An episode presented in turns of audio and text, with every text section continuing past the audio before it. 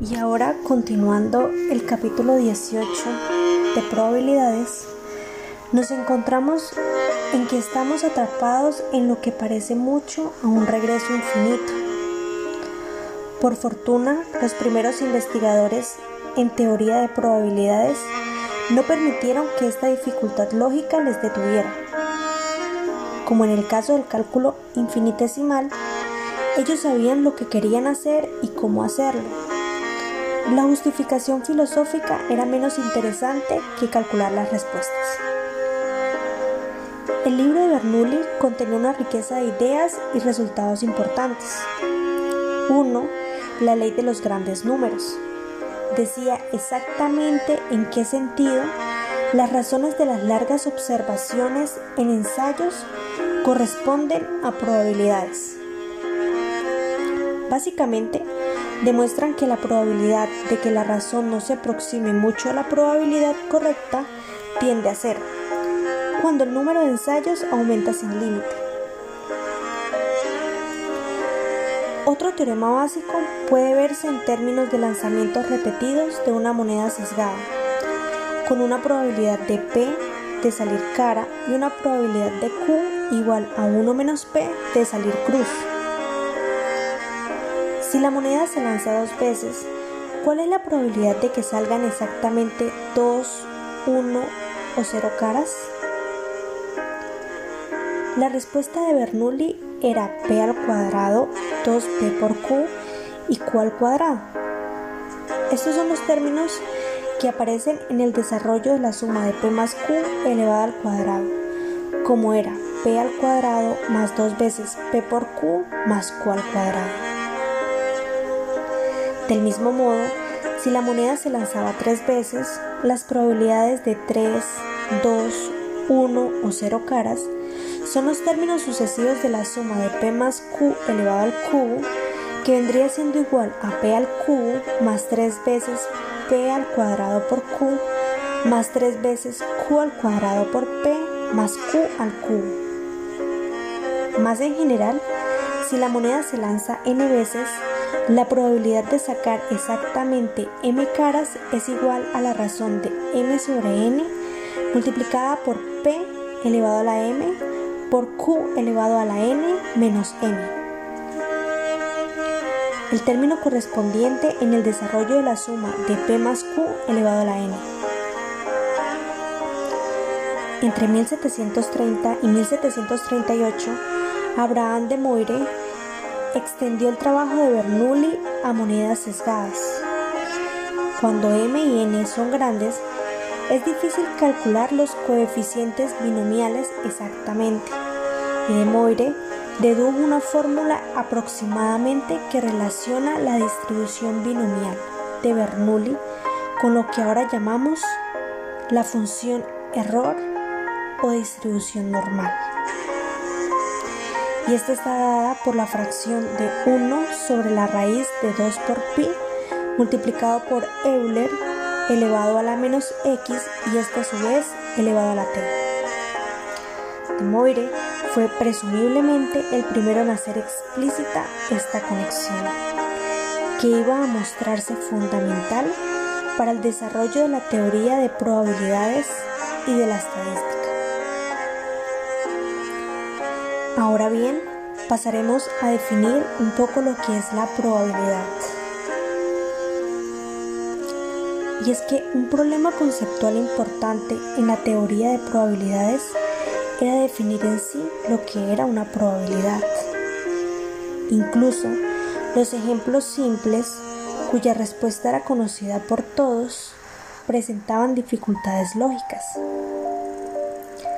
Si lanzamos una moneda, esperamos obtener a la larga números iguales de caras y de cruces.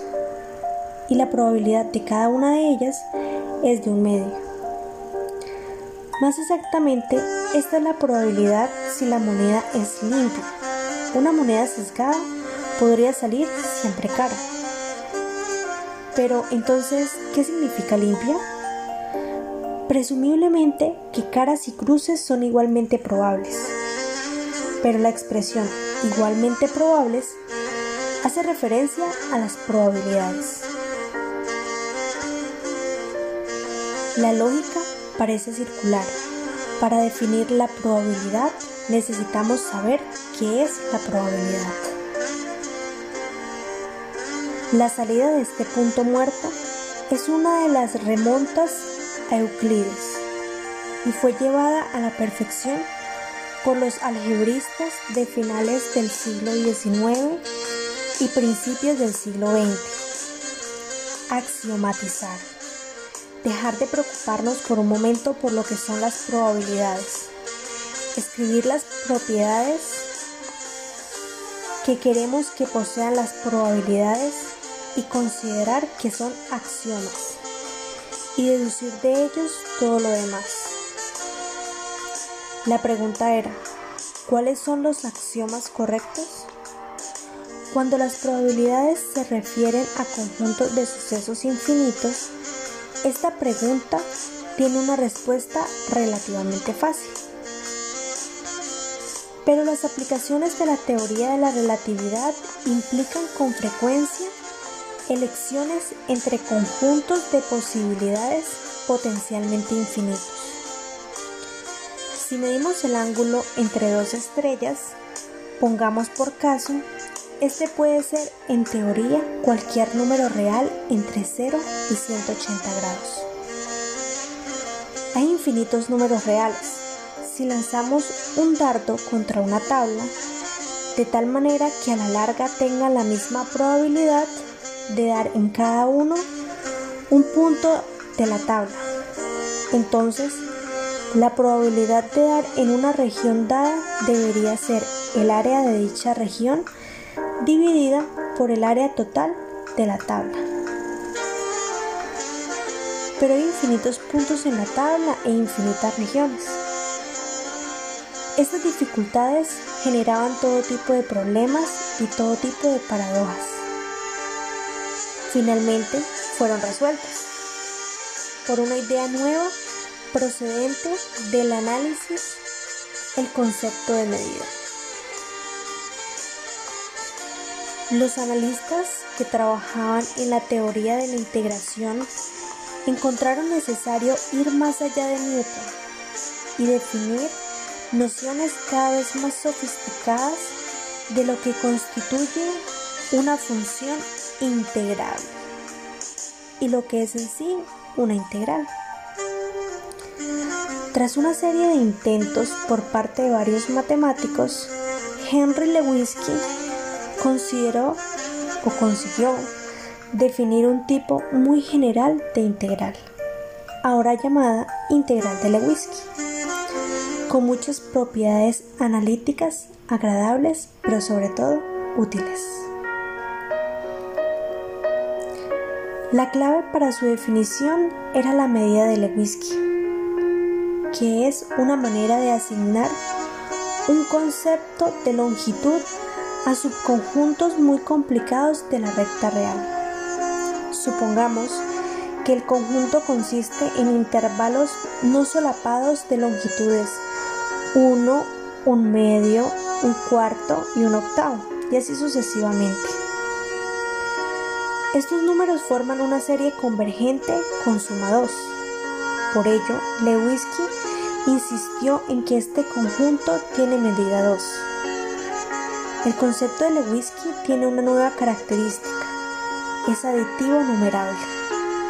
Si juntamos una colección infinita de conjuntos que no se solapan, y si esta conexión de la colección es numerable en el sentido de Cantor con cardinal x sub 0, entonces la medida del conjunto total es la suma de la serie infinita formada por las medidas de los conjuntos individuales.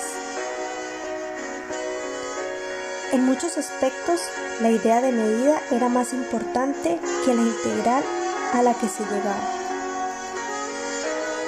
En particular, la probabilidad es una medida.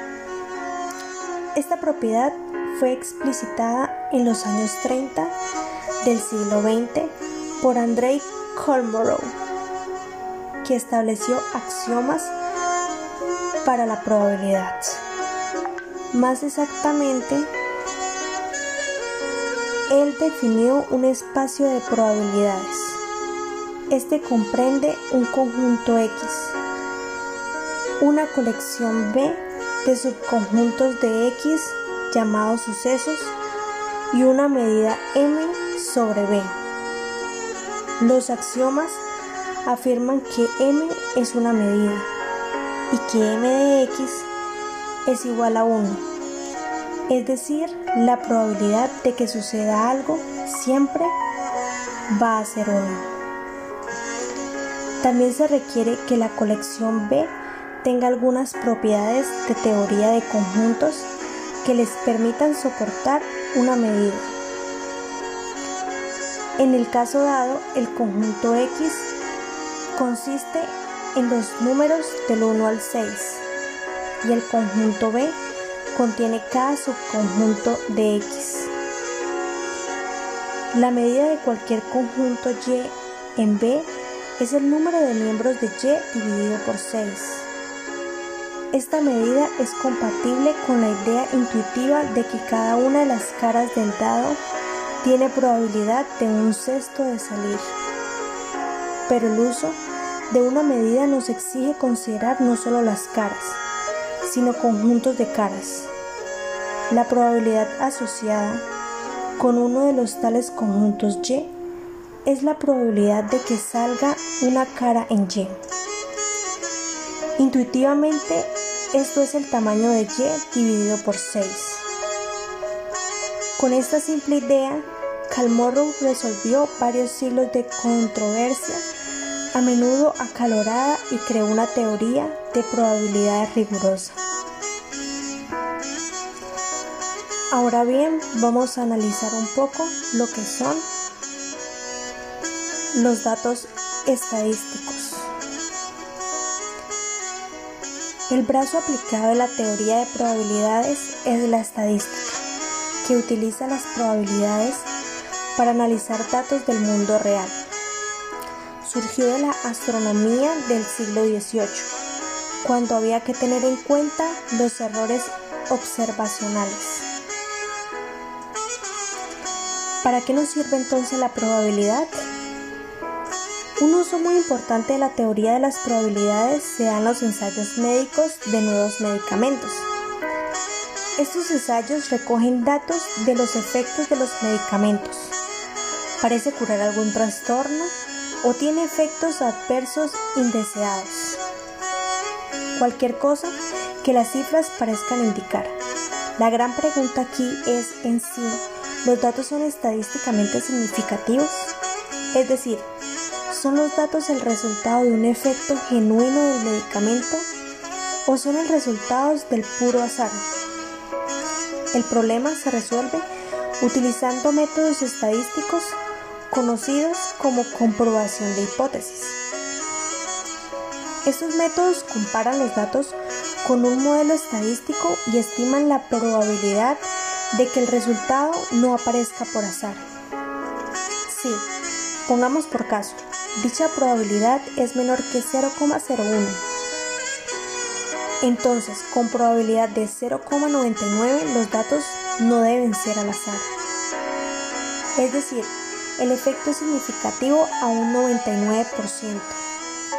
Tales métodos hacen posible determinar con un considerable nivel de confianza qué tratamientos son efectivos o cuáles producen efectos adversos y no deberían utilizarse. Empírica y teóricamente, tales errores se distribuyen de acuerdo con la función error o distribución normal a veces llamada la curva de campana debido a su forma. Aquí el error se mide en horizontal, con error cero en el centro, y la altura de la curva representa la probabilidad de un error de tamaño dado. Los errores pequeños son bastante probables, mientras que los grandes son muy improbables. En 1835, Adolf Quillet defendió la utilización de la curva de campana para moldear datos sociales como nacimientos, muertes, divorcios, crímenes y suicidios. Descubrió que aunque tales sucesos son impredecibles para individuos, tienen pautas estadísticas cuando se observan para una población entera. Personificó esta idea en términos de el hombre medio, el individuo ficticio que era un promedio en todos los aspectos. Para Quillet, el hombre medio no era solo un concepto matemático, era el objeto de la justicia social.